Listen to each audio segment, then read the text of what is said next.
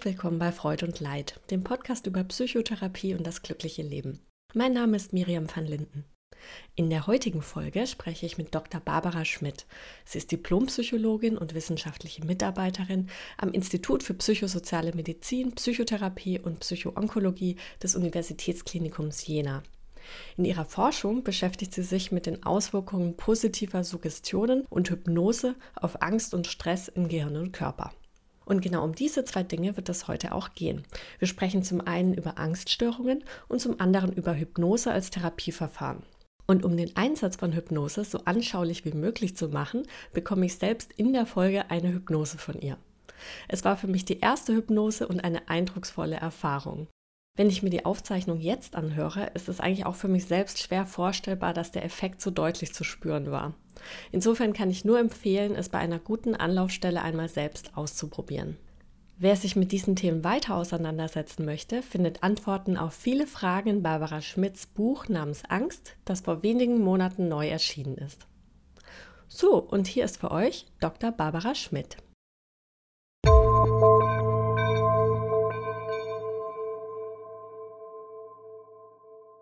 Frau Dr. Schmidt, vielen Dank, dass Sie heute hier im Podcast sind.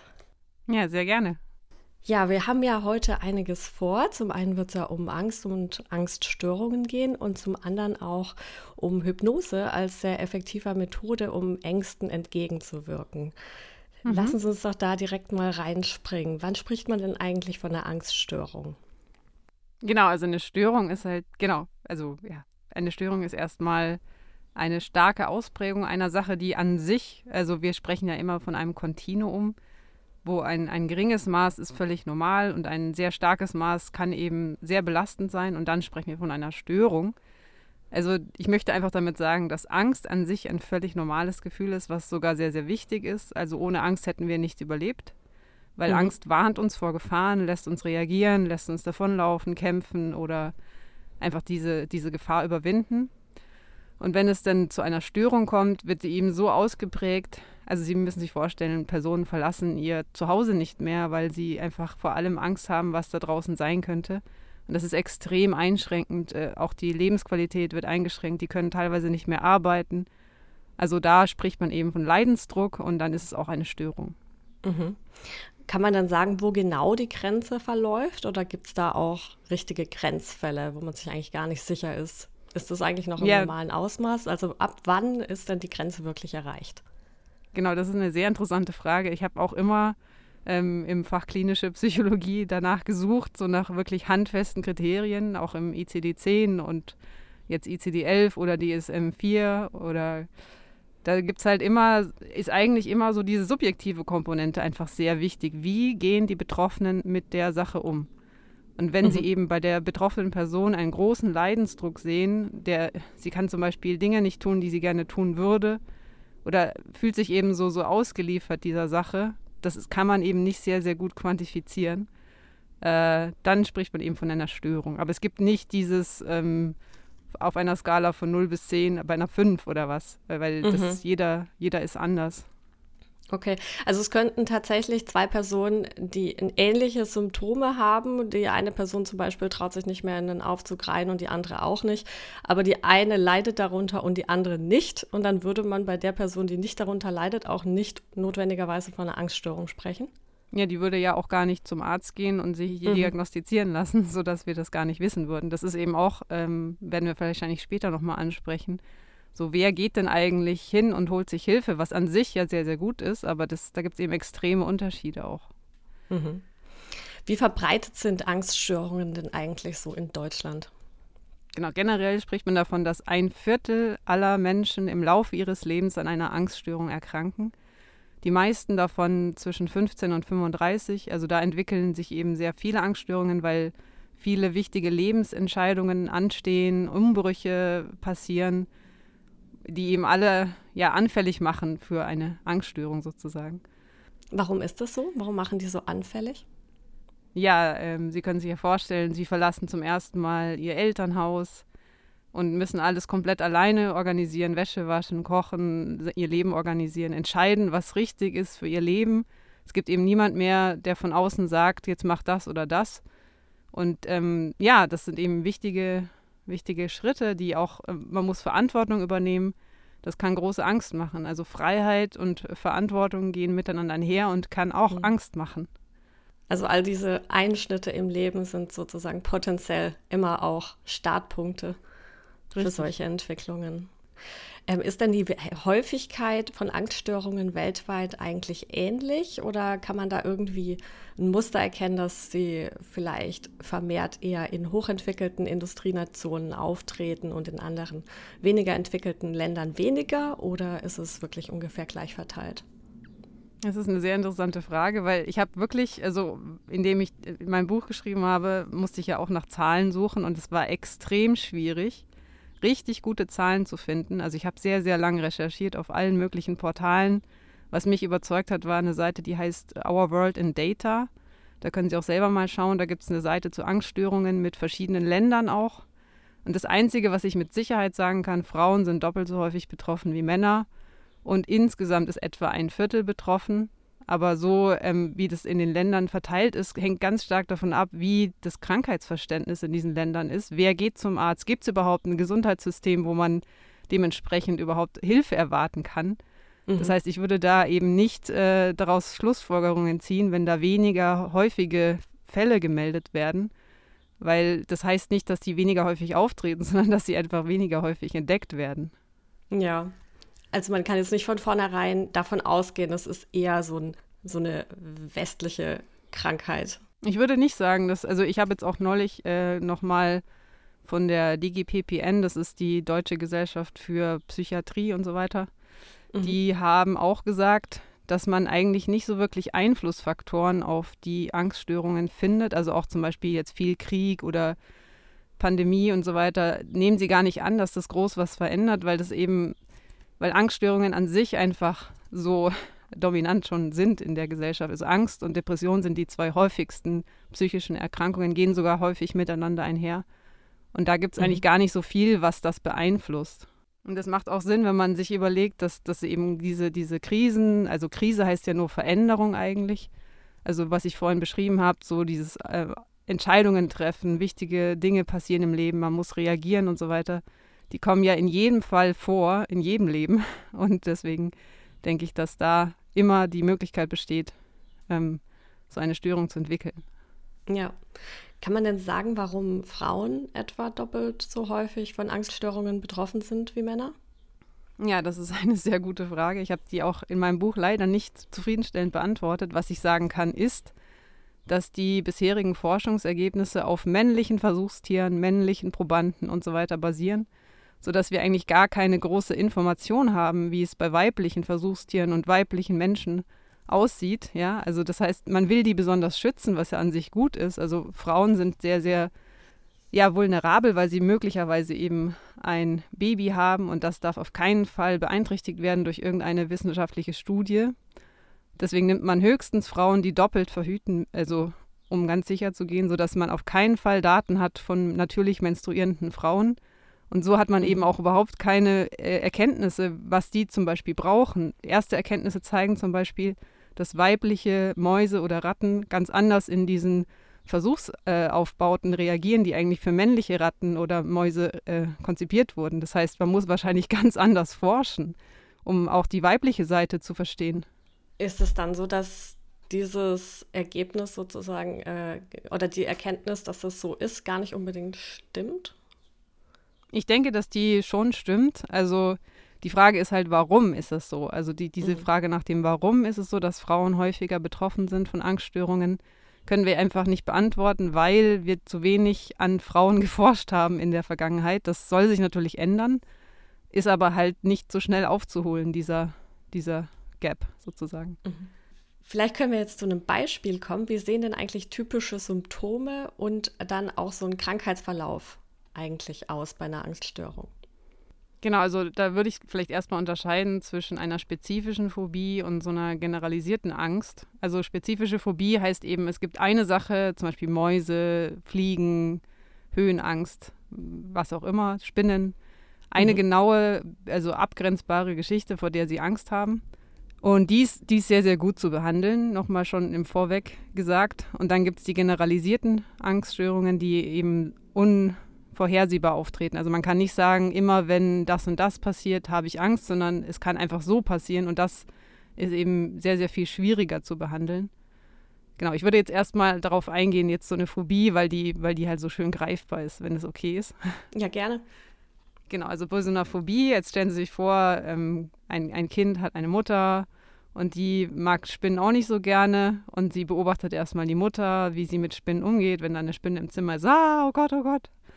Und dann, ah ja, Spinne ist nicht gut. Also man lernt, äh, Kinder lernen sehr, sehr viel durch Beobachten. Dann wird das Kind also eben größer und begegnet selber Spinnen und wird eben ähnlich reagieren und das kann sich eben so aufschaukeln, dass ja, dass man sozusagen nicht andere Räume betreten kann, die vielleicht eine Spinne enthalten oder man trifft extreme Vorkehrungen. Spinne ist jetzt vielleicht gar nicht so das beste Beispiel, aber es gibt eben, ja, es, es, es geht eben so weit, dass man alles vermeidet, was einen vielleicht in, in, de, in die Begegnung bringt mit dieser Sache, also jetzt zum Beispiel die Spinne. Mhm. Und das führt zu extremem Vermeidungsverhalten, bis eben nicht mehr das Haus verlassen, das Fenster nicht mehr aufmachen, äh, einfach sozusagen, ja, sich so abkapseln, dass man extrem eingeschränkt ist. Und das ist natürlich dann so die äußerste Form. Und da wieder rauszukommen, ja, gibt's, ist es halt ein, ein äh, ja, es ist doch ein Weg, wieder da rauszukommen. Ja, wie lange ist denn der Weg dahin? Weil also jetzt in dem Beispiel äh, ging es ja sozusagen in der Kindheit los mit ersten Beobachtungen. Ja. Aber wie lange dauert es denn, bis man dann sozusagen schon nicht mehr in den Keller geht oder auch also wirklich ganze Räume nicht mehr betritt, vielleicht sogar gar nicht mehr rausgeht, wenn man in der Natur lebt und da auch die Möglichkeit besteht, Spinnen zu sehen? Also ich würde da sagen, es gibt nicht so einen richtigen Zeitablauf, wie ich so auf so einer Schiene abfahre, sondern da würde ich eben wieder sagen, es gibt ja ganz viele Vulnerabilitätsstressmodelle in der klinischen Psychologie. Das heißt also, es kommt eine Veranlagung, also das Kind hat schon beobachtet, Mami hat Angst vor Spinnen.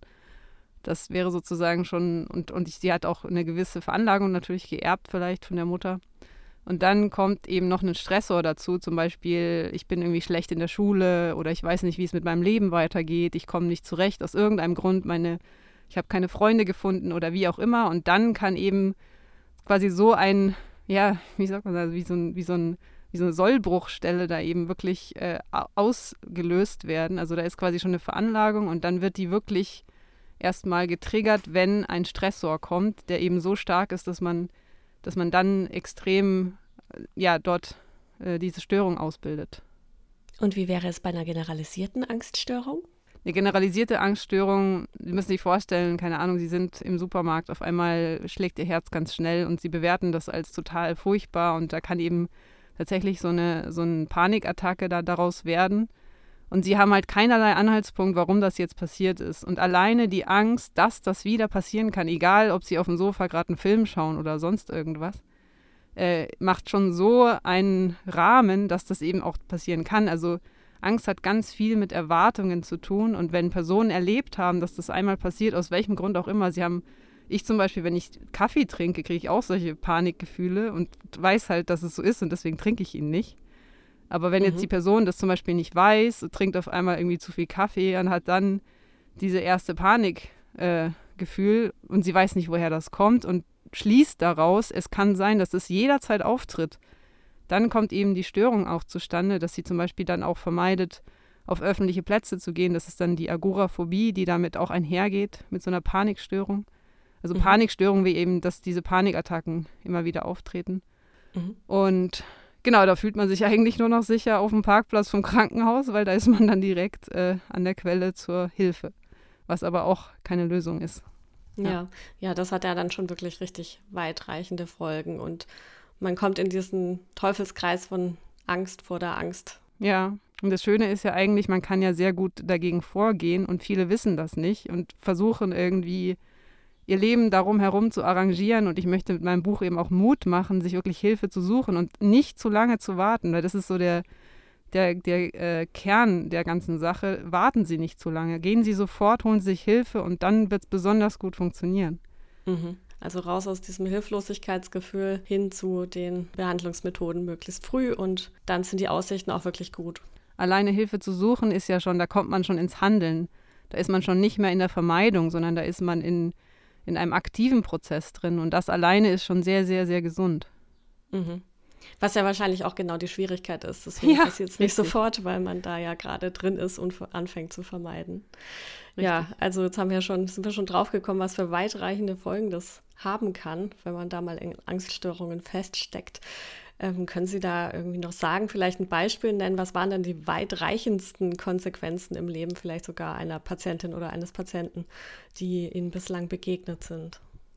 Also mir ist mal eine Patientin begegnet, die hatte Angst zu schlucken, weil sie einmal mhm. erlebt hat, dass sie da also erstickt ist fast. Also sie hat einfach Wasser getrunken und daran ist sie fast erstickt. Und es hatte solche Folgen, dass sie extrem abgenommen hat. Also sie, sie es ist nicht eine Magersucht oder sowas, sondern sie kann nicht schlucken, weil sie so Angst hat zu schlucken. Und also wenn sie zum Beispiel schläft, geht es einwandfrei. Also es liegt wirklich nur daran, dass sie so viel Angst hat und das extrem ihr Leben einfach einschränkt. Ja, also Sie können sich vorstellen, also natürlich vor allem Flüssigkeit. Feste Nahrung ist schon besser, weil sie da nicht diese schlimmen Gefühle gleich hat. Aber mhm. es ist alles höchst mühsam. Sprechen geht höchst mühsam wenn sie nicht schlucken können, das ist extrem belastend. Und das mhm. einfach nur aufgrund dieser, das ist natürlich dann irgendwo auch posttraumatisch, weil so ein Erstickungserleben ist sehr, sehr negativ. Und da würden sie halt dann so eine Störung auch dementsprechend entwickeln, eher. Mhm. Ja, jetzt sind wir eigentlich schon auch so zu dem Thema übergegangen, wie kommt es denn eigentlich zu so einer Angststörung? Also in dem Beispiel dieser Patientin kam es ja eben dazu durch diese sehr negative Erfahrung oder tra traumatisches Erlebnis, ja. Äh, was kann man denn generell sagen, welche Rolle spielt denn Lernen bei der Entstehung von Ängsten und Angststörungen?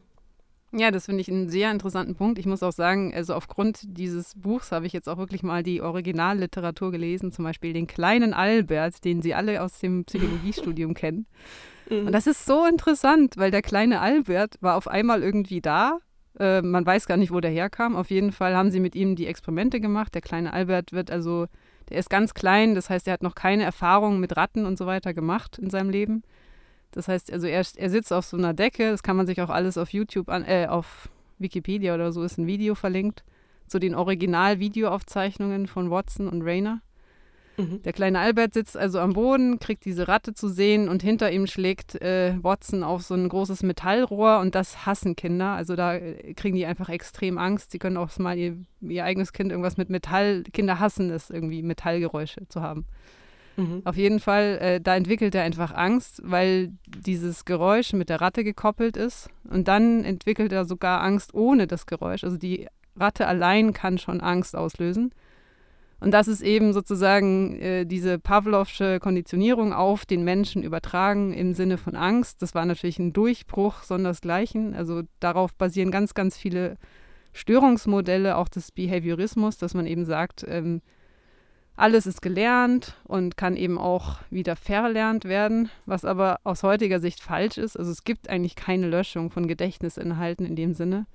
Also einmal mhm. konditioniert wird einfach bleiben. Man kann das zwar verlernen im Sinne von, man führt die Reaktion nicht mehr aus, aber die kann spontan einfach wieder auftreten. Da gibt es ganze Forschungsgruppen, die sich mit diesem Phänomen Return of Fear, also man macht eine Therapie und auf einmal kommt die wieder, aus völlig unv also unverändert, also so, als hätte man sie nie verlernt. Das heißt, es kann kein Resultat neuen Lernens sein. Die ist einfach immer noch da, diese hm. Gedächtnisspur. Also Lernen ist sehr zentral. Wir haben aber noch nicht alles davon verstanden und leider gibt es das Phänomen der Löschung nicht so, wie wir vielleicht mal angenommen haben. Okay. Heißt das, es wäre dann in der Behandlung vordergründig, dass man es unter Kontrolle hält? Genau, also das heißt natürlich für die Behandlung, man wird immer sozusagen äh, da einen wunden Punkt haben. Also sie werden schon lernen, damit umzugehen. Und deswegen kommen wir später nochmal drauf, warum Hypnose da so toll ist, weil man eben wirklich eigene Ressourcen re äh, aktiviert und dann nicht mehr dieses Ausgeliefertsein fühlt. Also dieses, es kann jederzeit wieder zurückkommen, ist ja natürlich ein schlimmes Bild jetzt im Kopf sozusagen. Das mhm. möchte ich gerne aufheben. Und äh, indem ich einfach sage, wir, wir befähigen den Patienten und das ist in jeder Hinsicht wir wirkungsvoll. Also das ist auch nicht nur bei psychologischen Störungen, sondern bei eigentlich allen Indikationen immer gut, wenn man die eigenen Ressourcen des Patienten aktiviert. Und dann wird er einfach nicht mehr so ausgeliefert sein, wenn das wieder auftreten sollte. Man versucht, Herr der Lage zu sein, sozusagen. Also man fühlt sich ja ansonsten sehr, sehr hilflos mit der Situation und Ziel ist dann, das Ganze irgendwie unter Kontrolle zu halten, ohne sich dieser Illusion hinzugeben, dass man es wirklich vollkommen wegkriegt. Aber wenn man mit irgendwas sehr gut leben kann, dann ist es ja auch gar nicht unbedingt notwendig, es wegzukriegen. Genau, also Sie müssen die Spinne jetzt nicht lieben, aber Sie müssen mit ihr halt koexistieren können. Ja. Und ähm, kann man denn eigentlich sagen, hat jede Angststörung überhaupt eine nachvollziehbare Grundangst? Weil auch jetzt in diesem Beispiel mit dem kleinen Albert, also das, der erste Reiz, also der sehr unangenehme, ist ja einfach wirklich unangenehm und macht auch wirklich Angst. Aber gibt mhm. es bei Angststörungen immer diese erste nachvollziehbare Grundangst oder, oder ist es einfach manchmal nur so schwer zu erkennen? Es gibt ja auch Angststörungen, die sich ähm, oder ähm, Phobien, die sich richten auf so Dinge wie Clowns oder Luftballons oder solche, solche mhm. Sachen oder, oder harmlose Alltagsgegenstände. Wie ist es denn da? Also liegt da auch irgendwie was eigentlich Nachvollziehbares vor oder ist es dann ein anderer Zusammenhang? Genau, da sprechen Sie einen sehr wichtigen Punkt an. Also dieses auslösende Ereignis, also der Watson, der auf die Metallstange schlägt, fehlt eigentlich in den meisten Fällen. Das heißt also, die Angststörung hat sich dann entwickelt ohne dieses initiale Erlebnis, dass man eben diesen unkonditionierten Reiz mit dem konditionierten Reiz verknüpft. Also diese Verknüpfung ist ja eigentlich das, was gelernt wird laut dieser äh, Konditionierungstheorie.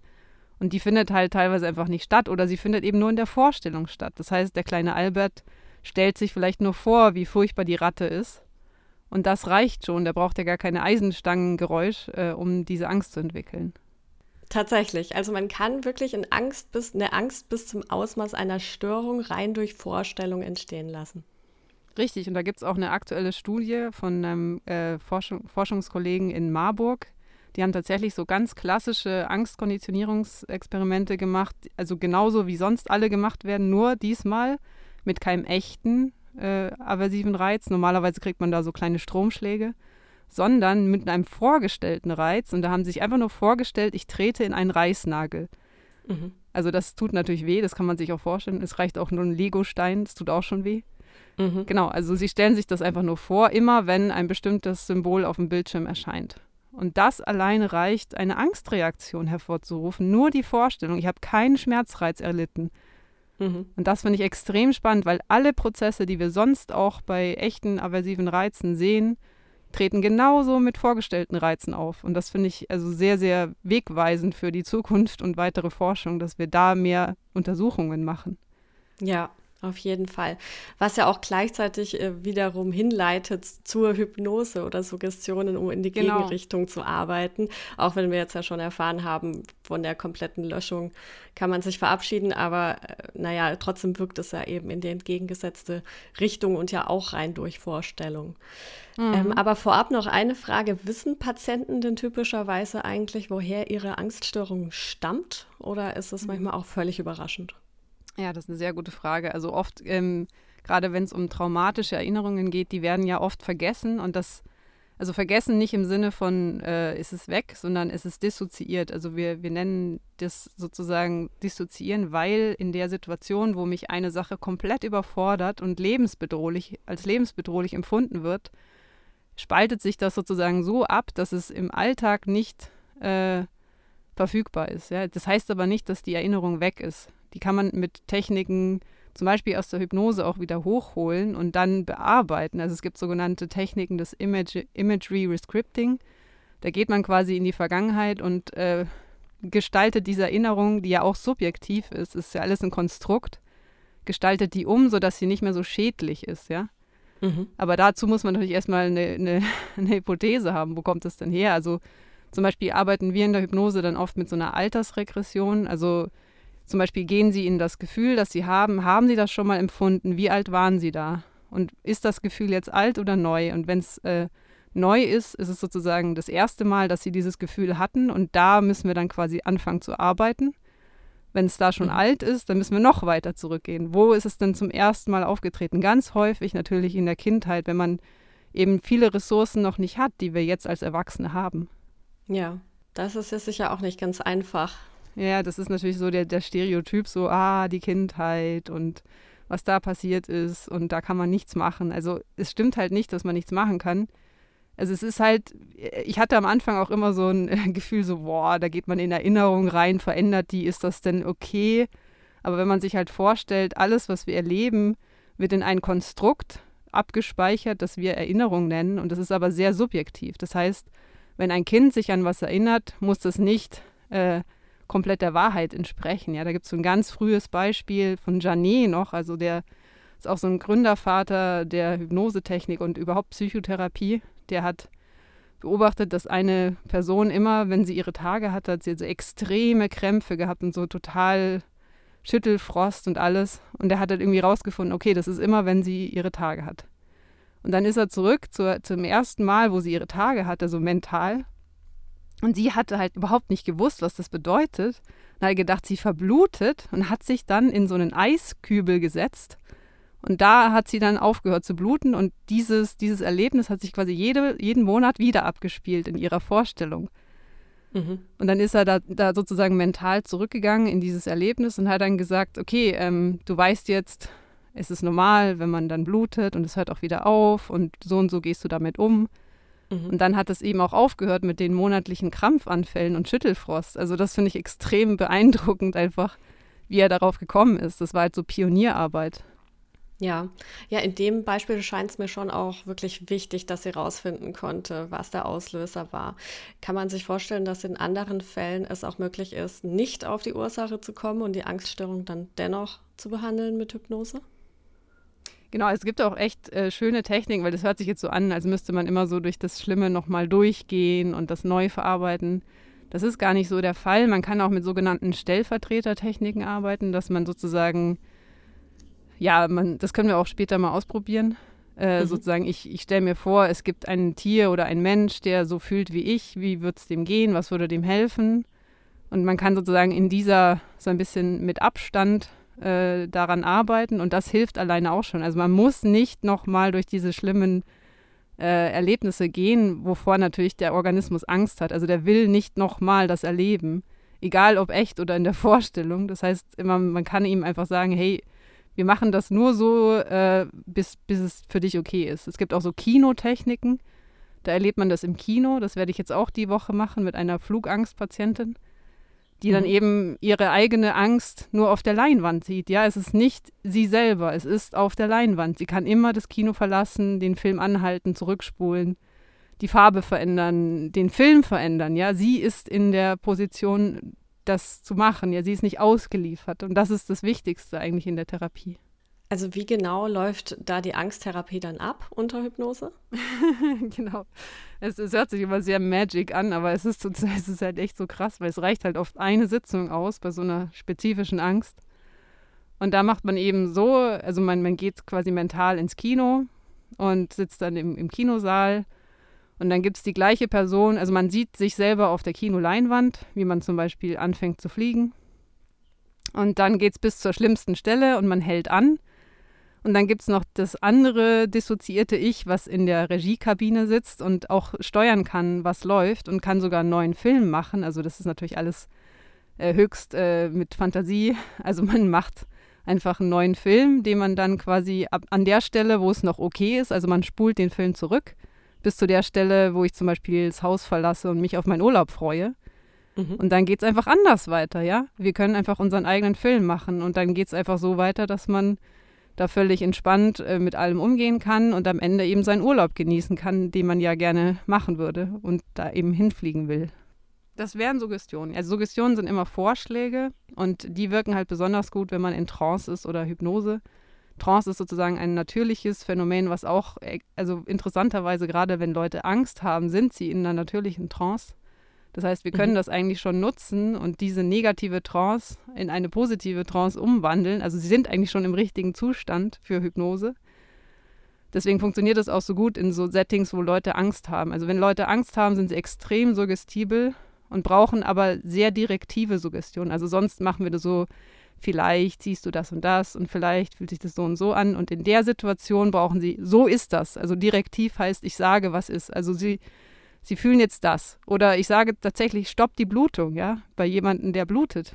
Und das hilft auch. Also das ist sehr direktiv. Mhm. Aber die Person weiß auch gar nicht so, was sie da eigentlich genau macht. Aber sie kann was machen.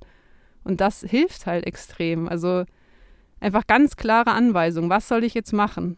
Also mhm. man, man, äh, man spricht auch von einer Regression, Spontanregression auf ein jüngeres Alter. Also man ist dann quasi jetzt nicht mehr der äh, souveräne Erwachsene in dem Moment, sondern man ist halt ein kleines Kind, was jetzt wissen will, was es tun soll. Mhm. Und sie sind in dem Augenblick derjenige, der sagt, wie komme ich da jetzt wieder raus? Ja. Ist das dann auch einer der Gründe, warum Hypnose so gut bei Angst wirkt oder gegen Angst, besser gesagt? Richtig. Weil man sowieso schon in diesem Zustand eigentlich sehr, also schon eingerichtet ist, aber jetzt eben dann noch diese Suggestion braucht, die einen in die richtige Richtung führt. Ganz genau. Also es ist so, dass man, dass man dieses, äh, dieses natürlich auftretende Phänomen einfach extrem gut nutzen kann. Das ist tatsächlich auch eine Technik in der Hypnose, immer dieses Utilisieren. Also man, man nutzt die Sachen, die schon da sind. Also ich habe zum Beispiel neulich ein Seminar besucht für Notfallhypnose, ja. Also auch so, was mache ich bei einer Panikattacke, ja. Da kannst du ganz mhm. toll mit Hypnose arbeiten. Einfach äh, auch diese, die, diese extreme Anspannung sogar nutzen, indem, indem man einfach zum Beispiel auch den Arm, äh, der ist ja dann extrem angespannt, ja, weil der ganze Körper ist in so einer Freeze-Situation oft, also so, so ganz hohe, hohe, hoher Muskeltonus. Mhm. Und dann nehmen sie einfach den Arm, tun den über den Kopf und sagen, in dem Maß, wie der sich absenkt Richtung Gesicht, äh, gehen sie tiefer in die Entspannung rein und in dem Moment, wo die Hand den Kopf berührt, sozusagen fällt der Kopf nach vorne, die Hand in den Schoß und sie sind in Trance. Und das funktioniert ja. extrem gut. Ich meine, das sieht aus wie Showhypnose. Ich war auch erstmal so ein bisschen so, oh, kann man das wirklich machen? Aber es hilft halt einfach extrem. Und ich habe es auch selber erfahren, wie es bei mir war, als ich es gemacht habe. Und ich finde es extrem angenehm, weil dieser Kontrast zwischen der extremen Anspannung und der Entspannung ist so schön. Und man ist dann halt komplett buff weg. Und dann wird man an einen sicheren Ort geleitet und so. Das hört sich so, also, und dann wacht man auf und ist halt entspannt. Und in, in, der, in dem Video, was sie gezeigt hat, war das ein Angstpatient in der Zahnarztpraxis. Und sie hat echt geschafft, dass der seine Panikattacke in dem Zimmer, wo auch die Liege war, überwunden hat und er ist einfach zurück auf die Liege und sie konnten den behandeln. Ja, super. Ja, das sind ja wirklich sehr gute Nachrichten für alle Betroffenen, wenn man dann sogar die Ressource direkt mitbringt, also dass man das einfach umkehren kann in das, was einem dann auch Erleichterung verschafft. Genau, und das verhindert auch die Vermeidung. Also, weil sonst würden sie ja weglaufen und nie mehr in die Zahnarztpraxis kommen. Also nie, nie mehr. Das wir, also ja. es gibt auch Leute, die haben extrem furchtbare Zahnzustände, äh, weil sie einfach nicht mehr zum Arzt gehen können, weil sie einfach einmal was erlebt haben. Ihr Organismus hat gesagt, lauf weg, lauf weg. Das haben sie gemacht und das war gut, weil dann hat die Angst abgenommen und dann haben sie gelernt, es ist gut wegzulaufen. Und dann nächstes Mal gehe ich nicht mal hin, ja, weil es war gut, da nicht zu sein. Genau. Ähm, sie haben es ja vorhin schon ein bisschen angesprochen. Wie genau kann Hypnose denn Angst reduzieren? Genau, wir arbeiten da ganz viel und das mache ich auch in meiner Forschung mit der Methode des sicheren Ortes. Das heißt also, jeder hat so ein, eine, ein, ein Ort, wo er sich geborgen und sicher fühlt. Oft ist der irgendwo in der Kindheit oder viele haben dann auch so ein Bild auf dem Schoß der Mutter oder eben im, im Heimatort oder im Urlaub irgendwo am Meer oder wie auch immer. Also da gibt es also ganz verschiedene mentale Bilder die dann auch so spontan aufploppen. Also interessanterweise sind die Leute immer in der Lage, so einen Ort zu finden, egal in welcher Bedrängnis sie sind. Und an diesen Ort begleiten wir ihn sozusagen an, in der Situation und der macht eben so ein Gefühl, so alles ist in Ordnung.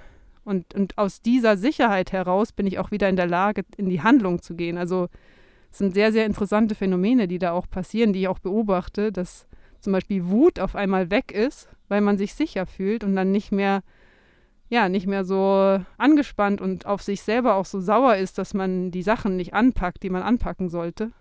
Das finde ich, also mhm. ne, sehr interessante Dinge, die da passieren. Ja. Ist denn da jeder letztlich dazu in der Lage oder kann man da schon sagen, das funktioniert das wirklich nicht bei jedem, aber wer äh, empfänglich ist für Suggestionen, der kann all diese Vorteile nutzen? Also man findet schon so eine Normalverteilung in der Suggestibilität. Das heißt, das mache ich auch in meinen Studien immer, dass ich vorher messe, wie, wie, auf wie viele Suggestionen die Person anspricht. Das sind meistens so motorische Sachen, so streck den Arm aus und jetzt kannst du ihn nicht mehr beugen oder du kannst die Augen nicht mehr öffnen oder solche Sachen.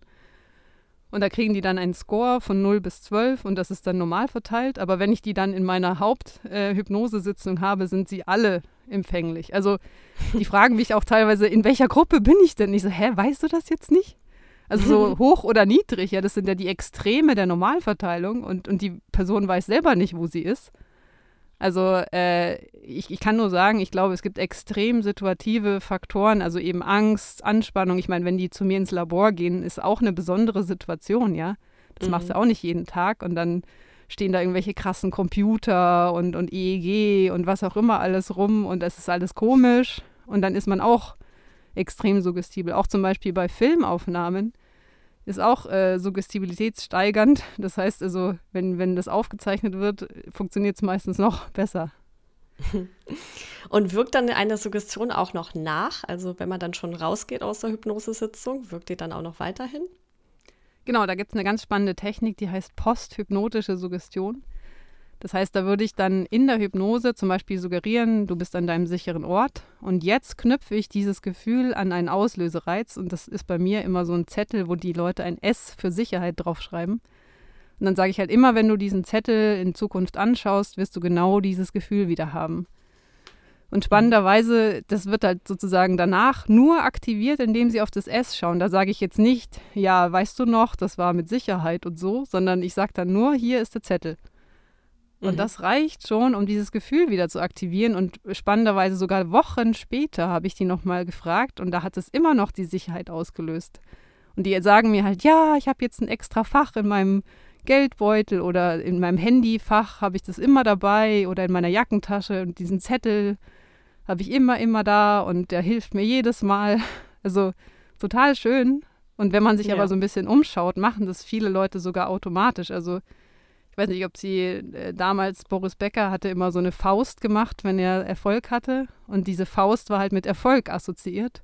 Also immer wenn er die Faust geballt hat, hat er sich wahrscheinlich super gefühlt. Ich, ich habe nicht mit ihm gesprochen, aber ich denke mal, dass das so ein Körperanker, also man kann auch Körperanker setzen, ohne jetzt einen Zettel zu haben. Also immer wenn ich mir auf die Brust klopfe oder immer wenn ich äh, mit der rechten Hand eine Faust mache oder so, das mhm. machen viele Sportler eben, dann mhm. empfinde ich wieder dieses Zielgefühl. Und genau, das können sie auch alle nutzen. Man kann auch ohne sich irgendwo Hand anzufassen oder irgendeine komische Geste zu machen, irgendeinen Auslösereiz mit sich selbst ausmachen. Und Sie haben ja auch eine Studie auf Intensivstationen durchgeführt mit Corona-Patienten. Wie gut konnte denn Hypnose hier eigentlich helfen? Genau, das waren jetzt nicht Corona-Patienten, sondern es war während der Corona-Zeit. Aber ähm, was wir da gemacht haben, war eben auch eine Intervention, die bei Corona-Patienten gemacht wird. Und zwar mhm. nicht-invasive Beatmung. Da bekommt man so eine Atemmaske auf das Gesicht und die bleibt ungefähr 15 Minuten, um eben den Sauerstoffgehalt des Blutes zu optimieren. Und das sollen die Leute eben, da, da wird die Maske sehr eng ans Gesicht gedrückt und es ist extrem unangenehm. Ich habe das auch selber gemacht. Also man kriegt äh, gefühlt einfach so, so, ein, so einen krassen Druck ins Gesicht geblasen und das soll die Atmung unterstützen, dass halt in die letzten, äh, hinterletzten äh, Luftbläschen der Lunge noch äh, hier der Sauerstoff gelangt. Aber ja, es ist mhm. unangenehm und wenn man da eben nicht gut vorbereitet wird, äh, empfindet man das wie Ersticken, ja, wenn man auch anfängt, gegen die Maschine zu arbeiten und die Maschine ist halt stärker, dann kann sich das extrem negativ anfühlen. Und äh, wir haben eben die Leute, die schon Angst vor dieser Beatmung hatten, dabei unterstützt, das eben positiv anzunehmen. Das heißt also, wir haben gesagt, wie sie sind am sicheren Ort, wie ich vorher schon erzählt habe. Also sie sind im Urlaub oder wo auch immer, wo sie sich sicher und geborgen fühlen. Und alles, was hier um sie herum passiert, ist für ihre Genesung da. Also das, das kann man auch als Arzt immer tun. Alles, was sie tun, einfach sagen, das ist, damit sie gesund werden. Weil sonst haben die Patienten immer das Gefühl, sie sind so passive Objekte in diesem Raum. Nein, sie sind der Mittelpunkt in dem Raum. Mhm. Und dann einfach sagen, dieser Druck, den sie da spüren, das ist also wichtig und das ist wie wenn ein Freund sie umarmt, der, der drückt sie ja dann auch. Und so ist auch dieser Druck von dieser Maske. Und die konnten das eben sehr, sehr gut annehmen. Und wir haben sogar in der Atemfrequenz äh, gesehen, dass die ruhiger geworden sind durch die Suggestion. Also wir wussten ganz genau, wann die Atemfrequenz runterging und zwar, wenn sie sich sicher gefühlt haben. Mhm. Ab wann ist dann etwas eine Suggestion? Weil, also wenn man es so, äh, sich so vorstellt, dann verlauf, verläuft die Grenze zwischen Kommunikation einfach normaler, also normaler Kommunikation, sage ich mal, und Suggestion wahrscheinlich fließend. Also ähm, diese Maske einfach nur ohne jeden Kommentar aufgesetzt zu kriegen, ist mit Sicherheit das Schlimmste. Oder noch schlimmer wäre natürlich, wenn man noch irgendwas äh, Angstvolles dazu gesagt bekommt. Mhm. Ähm, ja, dann, wenn jemand einfach nur irgendwie ein bisschen Kommunikation dazu gibt. Ähm, das machen hier alle. Äh, sowas ein bisschen Neutrales oder so wäre wahrscheinlich schon besser. Und die Luxusvariante ist dann wirklich so die Suggestion, kommt mir vor. Genau, also Suggestionen sind ganz normale Kommunikationstechniken. Also wenn ich zum Beispiel, mein Kind ist auf dem Klettergerüst und ich sage, fall nicht runter, ist eine negative Suggestion. Das wird das Runterfallen Wahrscheinlichkeit erhöhen. Und wenn ich dann zum Kind aber sage, halt dich gut fest oder ähm, du schaffst das oder so, dann wird das eher positiv sein. Aber beides sind schon Suggestionen und äh, können eben positive oder negative Folgen haben. Das heißt also, ich beeinflusse mit den Worten extrem mein Gegenüber und gerade in solchen Situationen, die halt mit starken Anspannungen zu tun haben. Also ich habe auch jetzt hier in der Uniklinik Jena Kurse, wo ich äh, Medizinstudierenden beibringe, mit Schauspielpatienten zu kommunizieren und genau, da, das ist, glaube ich, ein großer, großer Bedarf, dass man da eben lernt, die richtigen Worte zu verwenden, ja. Also wenn mhm. ich da mhm. zum Beispiel sage, ähm, irgendwann muss ja mal Schluss sein als Arzt, auch wenn sich es auf irgendwas ganz anderes bezieht, kann dieser Satz in dem Patienten was ganz Negatives auslösen. Obwohl der den gar ja. nicht so gemeint hat. Die werden wörtlich verstanden. Null übertragener Sinn, null Ironie, null Witzigkeit oder sonst irgendwas, sondern das wird wörtlich verstanden und kann das danach folgende Leben extrem beeinflussen. Und genauso könnten sie eben positive Dinge sagen, die ihm das Leben positiv beeinflussen würden. Ja, ja, das äh, kann man sich ganz leicht vorstellen, welche Power da dahinter steckt und äh, ja auch, wie wichtig diese Erkenntnis ist und wie breitflächig die ja. eigentlich vermittelt werden sollte. Es gibt sogar Befunde, dass, dass äh, normale Medikation, äh, wenn man gar nichts dazu sagt, äh, überhaupt nicht wirkt, sondern nur, wenn ich sage, das ist übrigens ein Schmerzmittel, damit werden sie weniger Schmerzen haben. Nur dann entfaltet das wirklich seine Wirkung. Also das ist tatsächlich, also es ist viel, viel größer, als wir denken, so ein kleiner Placebo-Effekt. Okay, nein, es ist viel, viel mehr. Es ist eigentlich die Hauptwirkung. Das heißt, mhm. alles, was sie tun, wenn sie dazu was sagen, so damit werden sie gut schlafen oder damit werden sie sich wohler fühlen, ja. Das, werden, das äh, boostet einfach derartig den Effekt. Auch zum Beispiel eine Freundin von mir macht Krebstherapie. Äh, dass sie sagt, hey, du kriegst jetzt hier eine Bestrahlung und alle gesunden Zellen bekommen Mäntelchen um. Die werden also nicht beschädigt und die anderen, die werden hier schön gekillt und abgesaugt, wie von einem Staubsauger. Also einfach bildlich vorstellen, was da passieren soll. Und das wird die, die Behandlung verbessern. Ja, ich finde, das ist ein ganz entscheidender Punkt.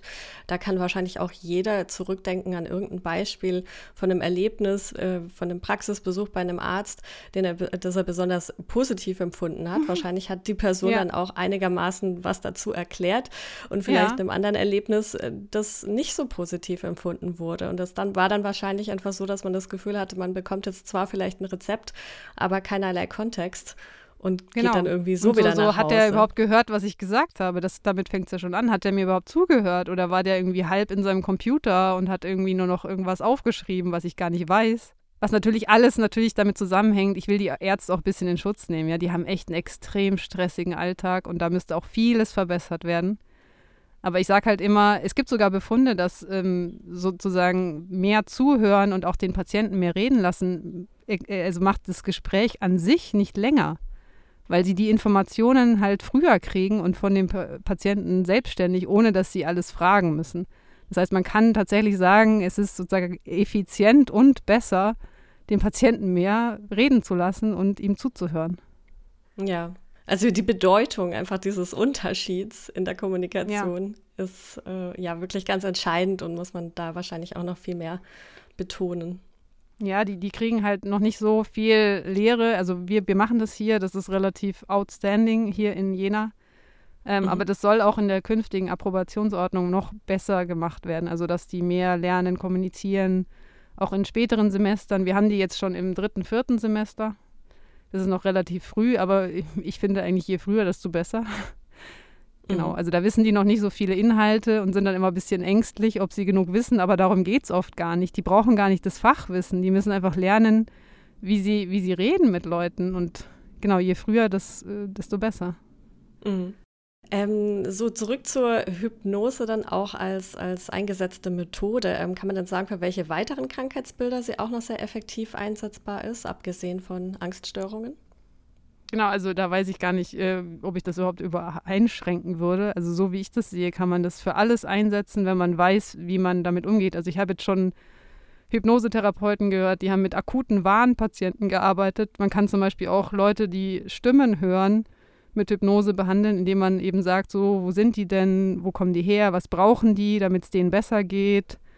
Und dann auf einmal sind die Stimmen gar nicht mehr negativ, sondern sagen dir, hey, ähm, wir wollen, dass es dir gut geht und mach, was du möchtest oder du kannst alles schaffen, was du willst, ja. Mhm. Also man kann sogar eben bei solchen, wo man bisher sagt, naja, medizieren und fertig, nee, man kann mit denen tatsächlich sogar arbeiten mit Hypnose. Man muss natürlich wissen, wie man es macht. Und ich würde nicht sagen, dass jeder einfach jetzt hingehen soll und es machen soll. Also man braucht schon eine Ausbildung und ein solides äh, Kenntnis, wie man mit Dingen umgeht, die da passieren können. Aber an sich ist es eine super Technik, die eigentlich überall äh, helfen kann. Gibt es denn da auch Zahlen schon dazu? Also wie sind denn so die Erfolgsquoten in der Behandlung?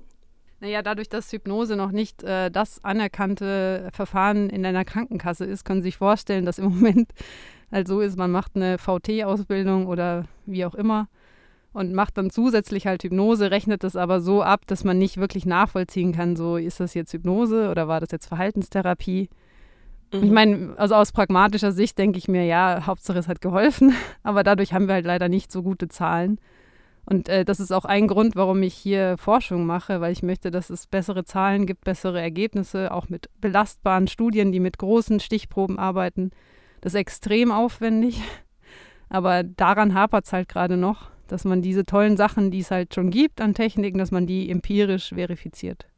Ja, ja, ich finde das extrem vielversprechend und äh, wünsche Ihnen da auch weiterhin ganz viel Erfolg in der Forschung. Ja, vielen Dank. Ich brauche noch Mitstreiter. Bevor ich jetzt frage, wie hypnotisiert man jemanden denn überhaupt, äh, würde ich sagen, wir können einfach dazu übergehen, das jetzt mal direkt auszuprobieren, worauf ja. ich sehr gespannt bin. Also Sie hatten mich ja vorab gefragt, was wäre denn so ein Thema, ähm, das ich mir für so eine Suggestion vorstellen kann, also ja. um hier den Hörerinnen und Hörern ein bisschen Kontext zu geben. Ähm, Habe ich äh, dann gesagt, also äh, was mich selber betrifft, ist so diese typische Working Mom-Problematik, ja. mit der sich wahrscheinlich einige auch identifizieren können, wobei man es ja auch auf andere Lebenssituationen übertragen kann. Aber mhm. in meinem Fall ist es so, also es gibt eben zum einen natürlich die Arbeit, also in, in meinem konkreten Fall eben die Ausbildung zur Psychotherapeutin. Dann habe ich jetzt äh, auch diesen Podcast, der etwas Zeit in Anspruch nimmt, der allerdings ja ein Freizeitprojekt ist.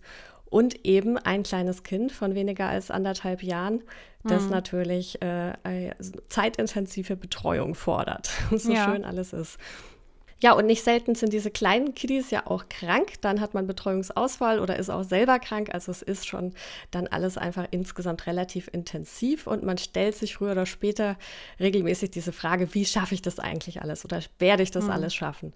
Was also dann kommt, ist so eine schon Angst oder Sorge, deutliche Sorge vor quantitativer Überforderung. Und das mhm. wäre jetzt so hier der Kontext. Und äh, so haben wir uns geeinigt auf diesen äh, Kontext der Bewältigung dieses quantitativen Überforderungsgefühls. Mhm. Ja, das finde ich ein sehr gutes Beispiel. Ich würde das auch mal als, äh, also ich habe ja vorhin gesagt, Krise heißt einfach nur Veränderung. Das heißt, in, ihren, in ihr Leben ist eine Veränderung getreten durch das Kind, durch diese, durch diese Ausbildung und so weiter, der sie jetzt, ähm, an die sie sich jetzt quasi gewöhnen, sich anpassen und Strategien finden müssen.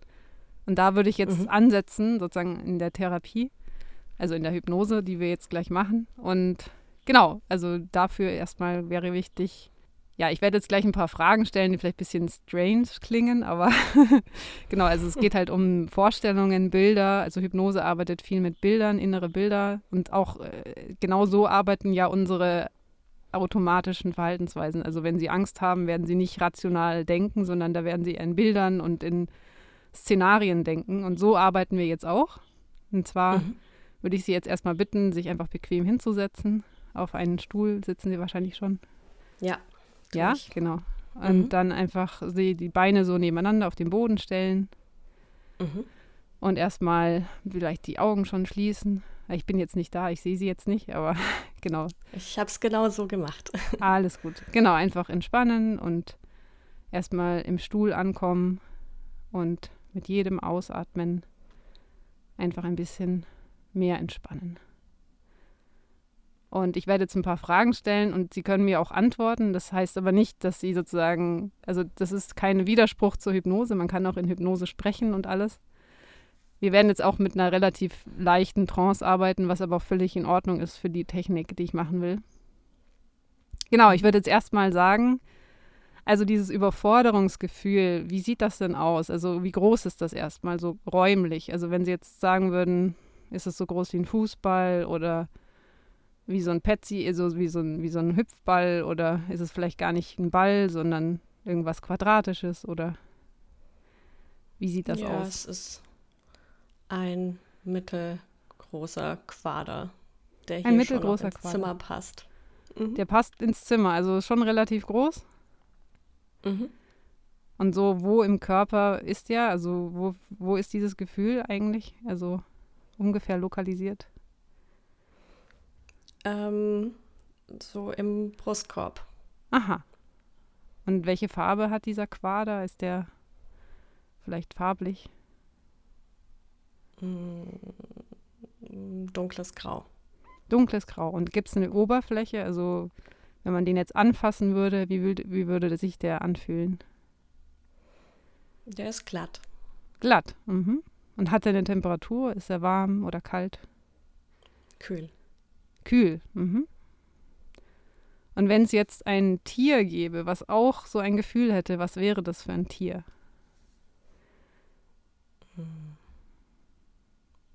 Ein Bär. Ein Bär. Und wäre das ein junger Bär oder ein erwachsener Bär? Ein erwachsener Bär. Ein erwachsener Bär. Und jeder Bär in dieser Situation hätte dieses Gefühl, ist das richtig? Wahrscheinlich. Und dieser Bär, wo ist der? Also ist der in, in was für einer, in was für einem Umfeld ist er jetzt, wenn er dieses Gefühl hat? In seiner Höhle. In seiner Höhle. Also ist es dunkel? Mhm. Okay. Und äh, fühlt er sich wohl in der Höhle? Ja, ansonsten schon, ja. Da gibt es irgendwas, was, was der Bär, was dem gut tun würde. Also irgendwas, was ihm helfen würde. Irgendjemand, also ein Mensch, eine Sache, eine Situation. Mm. Ja, rauszugehen. Rauszugehen? Aus der Höhle. Der geht also als eigenem Antrieb. Also es gibt niemand, der sagt, komm raus, sondern er geht einfach raus. Mhm. Okay. Und was sieht er draußen? Was ist da draußen? Die Umgebung, der Wald. Mhm. Und was ist das für ein Wald? Gibt es da, gibt's da vielleicht Kräuter, die man essen kann? Oder Mm, Ja, Kräuter und Blumen und Heidelbeeren. ist überhaupt eigentlich ein sehr schöner Wald. mhm. Und geht es dem Bär jetzt besser? Ja, ich glaube Ja. schon. Drau draußen ist Ja. generell mehr Luft. Und äh, wenn es jetzt noch was geben würde, was ihm gut tut, vielleicht scheint die Sonne Die anderen. eigentlich. Die anderen? Ja, die, die Sonne scheint, die anderen Bären sind auch da. Die anderen Bären. Was sind das für andere Bären? Mm, Seine Familie, seine Freunde. Mhm. Und wie, was machen die so mit ihm? Mm, Rumgehen, die verbringen einfach Zeit, pflücken die Heidelbeeren zusammen, was ein bisschen schwierig ist als Bär, aber ja. Mhm. Ähm, und genießen die Wärme der Sonne im Wald und den Geruch. Und was, was, äh, wie geht's diesem quaderartigen Gefühl im Brustkorb? Ist das jetzt, hat sich das verändert jetzt beim Bären? Ja, der, Inwiefern Ja. hat sich das verändert? Der ist geschrumpft. Geschrumpft. Also es ist immer noch ein Mhm. Quader, aber kleiner. Aber sehr klein. Sehr klein. Und ist es so, dass, dass, dass das da bleiben darf oder soll da jetzt noch was passieren, damit das ganz weg ist? Nee, das kann so bleiben. Das, das kann so bleiben. gut auch weg sein. Das, das spielt so überhaupt keine Rolle. Okay, also die Freunde um den Bären und die Sonne, die Heidelbeeren, die Kräuter. So geht es den Bären gut? Mhm. Ja. Ah, schön. Genau, und jetzt können wir einfach dieses äh, Bild einfach abspeichern. Also dieses schöne Bild mit den Freunden und dem Bär geht's gut, die Sonne scheint, er hat genug zu essen, alles ist in Ordnung. Das Gefühl ist so klein, dass man es eigentlich ignorieren kann. Das können wir jetzt einfach mitnehmen, wenn sie wieder ja. ins Hier und Jetzt zurückkommen. Einfach ein bisschen tief einatmen und die Augen aufmachen, ein bisschen strecken vielleicht, wieder ein bisschen ankommen. Ja? Mhm. Sind Sie wieder da? Bin wieder da. Ich, ich sehe nichts, aber ich höre es. genau. ja, wie war das mit den Bären jetzt? Ja, sehr interessant. Ja, so zum einen irgendwie war ich mir nicht ganz sicher, ob äh, dieses Bild jetzt so komplett passt. Und, ja, aber das war ähm, ja so ähm, intuitiv sehr schnell da. Also es war jetzt nicht so, hm, weiß ich gar nicht, was ich jetzt da sagen soll. Ja, also es, es, sind ja dann so schnelle Entscheidungen, die auch irgendwie ablaufen. Ja, ja so wel genau. welches Tier, ja, habe ich mir halt ein paar Tiere vorgestellt, bin irgendwie auf den Bär gekommen, warum auch immer. Mhm. Ich finde jetzt nicht, dass ein Bär mit irgendwie äh, Stress oder so eigentlich so wirklich gut zusammenpasst, weil so ein Bär ja eigentlich was Gemütliches hat. Ja, Aber so es hat trotzdem total, ähm, also das, das Gefühl auch von, dass sowas ganz schnell klein werden kann mhm. und dann auch bleiben kann und dass man das auch so lassen kann. Ähm, ich fand es auch schön, dass der Bär Fall aus eigener Kraft da rausgegangen ist aus der Hülle. ja, jetzt wäre ich natürlich total neugierig, ähm, vergleichbare Vorstellungen sozusagen von anderen zu hören. Aber ja, jetzt genieße ich einfach erstmal die Wirkung dieser. Also meine Vorstellung äh, war, äh, um das mal zu sagen, ich hatte einen Wal, der im, im tiefen Ozean schwimmt und es war erst sehr dunkel und dann ist er ins Licht geschwommen und es war auch wärmer und so. Und da hat er sich dann wohler gefühlt, mein Wal. Das war so mein ja. Bild. Oh, das schön. letzte Mal, wo ich es gemacht habe. ich habe auch schon von Füchsen gehört und genau. Also verschiedenste Tiere können das sein. Man kann natürlich dann auch sagen, äh, ein, ein, ein Mensch, ja, aber ich glaube, für die Dissoziation ist es irgendwie ganz schön, wenn das halt auch ein Tier ist und ja, man kommt da gleich in so Bilder rein, ja, weil man muss sich das eh mhm. vorstellen und dann, ja, das finde ich immer irgendwie eine sehr schöne Sache und äh, dann spricht man, spricht man halt über den Bären und nicht über die Person selbst und das kann auch ja. helfen. So ein bisschen wie bei dieser Kinotechnik. Ja. Ja, wunderbar. Ja, so würde das ablaufen. Also es war jetzt irgendwie auch eine sehr leichte Trance, aber ich habe halt gemerkt, das hat gleich so funktioniert. Und das kann eben auch schon unter Hypnose laufen, ja. Also Hypnose ist nicht so komplett, ich bin weg. Das kann man natürlich auch machen, so ganz tiefe Trance. Da würde ich mhm. aber lieber dann dabei sein. genau. Ähm, ja, und das, äh, genau, man kann dann auch so mit, mit so Handlevitation arbeiten. Das mache ich auch sehr gerne, dass man dann suggeriert, dass eine der beiden Hände so ganz leicht wird und dann nach oben steigt. Und das ist auch ein mhm. ganz interessantes Gefühl, wenn man dann so merkt, wow, irgendwie bin ich das gar nicht selber, aber es passiert, mein Körper macht das gerade. Und das ist halt sehr überzeugend. Also das fühlt sich sehr überzeugend an und mhm. kann auch nicht durch Schwerkraft erklärt werden, so, weil der ja nach oben geht, der Arm. Ja, ja, ich glaube, spätestens dann ist man dann auch selber überzeugt, dass Hypnose genau. bei einem wirkt. Genau, ich hatte jetzt äh, neulich mal mit einem 13-Jährigen was gemacht und der hatte so, ah, ich, war, ich, hab, ich kann mich an alles erinnern, das war ja überhaupt nichts. Und dann habe ich so, naja, äh, okay, nächstes Mal kriegt er Handlevitation. Damit er sieht, also das ist halt, das ist halt einfach so der Convincer, ja. Also das hat, also es gibt so eine strahlende Persönlichkeit, die ich leider nicht kennengelernt habe, der war schon tot, bevor ich geboren wurde. Milton Erickson. Ähm, mhm. Und so heißt auch unsere Hypnosegesellschaft weil wir haben ihn quasi kurz vor dem Tod gefragt, ob es für ihn okay ist, dass, dass die Deutsche so, so heißt, die Gesellschaft, und er hat ja gesagt. Deswegen dürfen wir die so nennen. also ich nicht, aber genau, das sind so die tradierten Geschichten. Und der hat halt, der war gelähmt, ja, der hatte Polio, also der hatte wirklich äh, schwerste Voraussetzungen für alles und hat, war einfach der krasseste Hypnotiseur ever. Und der hat halt so eine Empathie gehabt und für jeden eigentlich so eine eigene Technik quasi entwickelt. Ja, und äh, das finde ich auch immer faszinierend, mich einfach inspirieren zu lassen, was er so mit den Leuten gemacht hat. Also extrem interessant und effektiv, ja, auch teilweise mit einer Sitzung. Ja, und der war in Arizona in der, in der Hitze und manchmal hat er zu den Leuten einfach gesagt, so, jetzt laufen Sie mal auf den Berg rauf und dann kommen Sie zurück und dann schauen wir mal. Und dann, äh, so, und dann hat er noch auch, also vor seinen Schülern hat er dann gesagt, ja, wissen Sie, das mache ich manchmal, wenn mir nichts mehr einfällt. Aber es bringt halt immer was, weil die Leute kommen dann zurück und sagen, boah, jetzt habe ich voll die Erkenntnis und dann kann man halt weiterarbeiten. Ich finde es auch sehr inspiriert, einfach so, so, so locker zu sein. So, stellen Sie sich mal vor, Sie haben einen Patienten und sie, Ihnen fällt nichts mehr ein. Dann sagen Sie, ach, jetzt laufen Sie mal hier den, bei uns ist auch so ein Berg, laufen Sie mal den Jensig hoch. Und dann ja. kommen Sie wieder und dann schauen wir mal. Absolut. Irgendwie sehr schön. Ja. Total.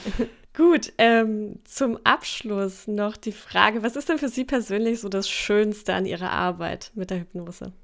Es ist extrem äh, begeisternd. Also ich bin einfach so fasziniert. Ich habe einfach, also vorher schon mit EEG und so äh, gearbeitet, also mit, mit äh, wie, wie kann ich Gehirnaktivität feststellen und habe so ein Gefühl dafür eben bekommen, wie groß da so Effekte sind. Dann habe ich Hypnose gemacht und dachte, oh mein Gott, sowas habe ich noch nie im Leben gesehen.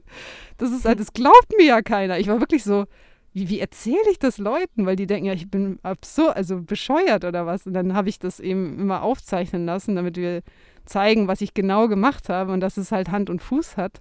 Weil ich hatte wirklich Angst, dass es keiner glaubt, weil es einfach zu krass ist. Also die Größe der Effekte ist wahnsinnig. Also ich kann einfach eine Studie machen und ich weiß, dass es funktionieren wird, weil die Effekte einfach so groß sind. Und wenn ich halt schaue, was, was andere Leute so machen, die, die, Effekte sind so klein, man muss alles so ganz genau standardisieren, kontrollieren, was ich natürlich auch tue. Aber es geht quasi nur unter den und den und den Voraussetzungen. Und bei mir ist halt so, ich bin immer mutiger geworden, weil ich denke so, okay, das funktioniert, lass mal das machen. Oh, das funktioniert auch. Okay, lass mal das machen. Oh Gott. Also so geht es ungefähr gerade mit meinem Leben weiter. Und ich denke mir so, wow, there's no limit. Also krass. Und das fasziniert mich einfach. Und auch meine Studenten sind dann immer sehr angefixt und haben tolle Ideen. Ich habe gerade eine Downhill-Mountainbikerin, Profisportlerin, die ähm, eine Suggestion entworfen hat für Downhill-Mountainbiker. Ich bin jetzt auch gespannt, wie das funktioniert. Die sollen dann eben mental äh, besser drauf sein, wenn sie da den Berg runterfahren. Mhm. Ja, also es gibt extrem viele Gebiete, auf denen man da was machen kann. Und man kann eben wahnsinnig vielen Leuten helfen. Und überhaupt dabei zu sein, wenn Leute das erste Mal diese Hypnose erfahren. Es ist so ein Geschenk. Also ich bin jedes Mal so total geflasht, einfach so denen so was Gutes tun zu können. Und das erfüllt mich einfach mit so einem großen Sinn, der, der sehr motiviert. Ja, das glaube ich. Sehr schön. Und auch wirklich sehr spannend. Das kann ich mir sehr gut vorstellen, dass es auch viel Spaß macht. Gut, dann ganz herzlichen Dank für das Gespräch. Ja, vielen Dank auch.